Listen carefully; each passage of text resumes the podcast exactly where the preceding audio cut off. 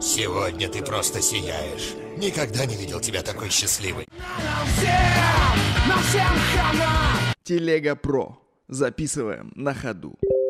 Хочу заметить, что сегодня почти юбилейный сороковой выпуск нашего телеграм-подкаста и видеоблога. Мы выходим уже 40 дней, пора отдавать Богу душу, так скажем. И надо сказать, что с самого первого дня выход нашего телеграм-подкаста был сопряжен с определенными трудностями. Ну, во-первых, YouTube в своей привычной манере регулярно блокирует видео, даже если ты используешь там материалы из открытых источников, видеотрейлеры, передачи о фильмах и так далее.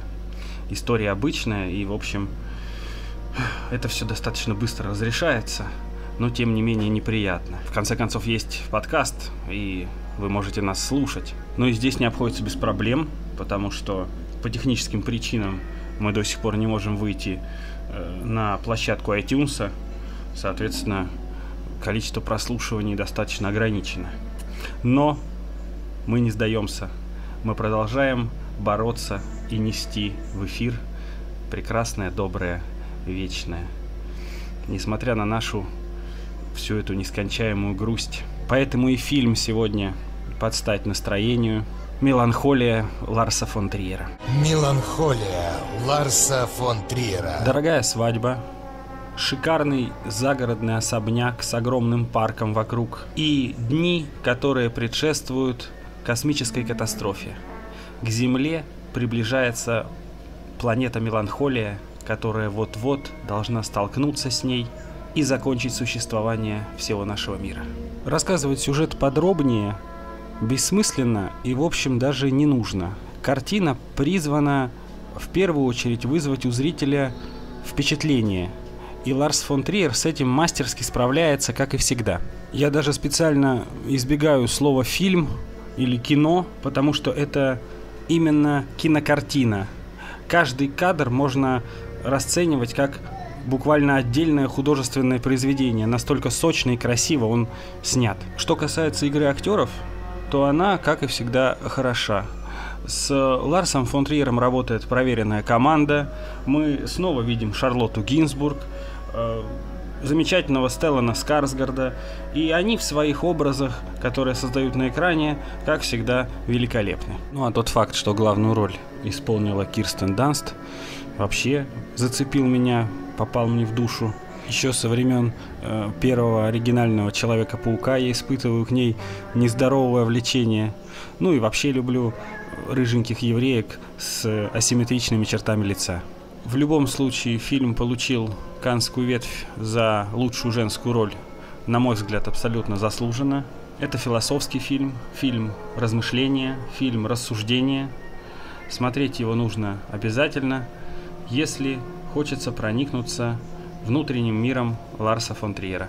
Да, я хотел сказать, что ты выбрал правильный фильм для нашего похоронного выпуска, потому что именно в 2011 году я умер, но воскрес, и поэтому мы говорим сейчас вместе с вами о фильме замечательном Ларса фон Триера. Ларс фон Триер, он э, провокатор, он очень прямолинейный человек, он никогда не любит никаких полутонов и прочих вещей, поэтому, наверное, э, всякие любители такого артхауса, жеманного, не сильно его любят, э, также это не мейнстрим, потому что здесь нет никаких шаблонов и прочего. Поэтому фильм абсолютно в собственной лиге. Э, лично которую я обожаю, потому что Ларс, помимо всяких там важных, серьезных вещей, он всегда добавляет очень-очень много тонкого какого-то юмора, просто жесткого, да, и это все как-то в любом случае выглядит легко, это, по крайней мере для меня, да, и я смотрю на это и улыбаюсь, то есть нет такого, что я там грущу и переживаю, хотя проблема очень серьезная, то есть всегда это все дается с долей, долей такого большой, большой иронии. Да, действительно, сюжет рассказывать нет никакого смысла, потому что Ларс работает на эмоции, то есть нужно именно смотреть его и чувствовать, и э, наблюдать за собой, какие эмоции это вызовет у тебя. Э, эти кадры замечательные, поэтому у каждого, каждому свое.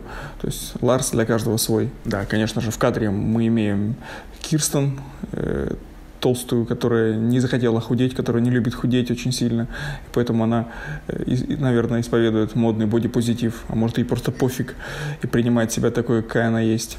А, и даже с этой натуральностью это она добавляет, да, без, без этой лощеной какой-то приглаженности образа она честная. Также хотел отметить, конечно же, Гинзбург, которая, как всегда, шикарно, как она умеет, и музыкальное сопровождение, то есть, которое полностью соответствует этой шикарной картинке.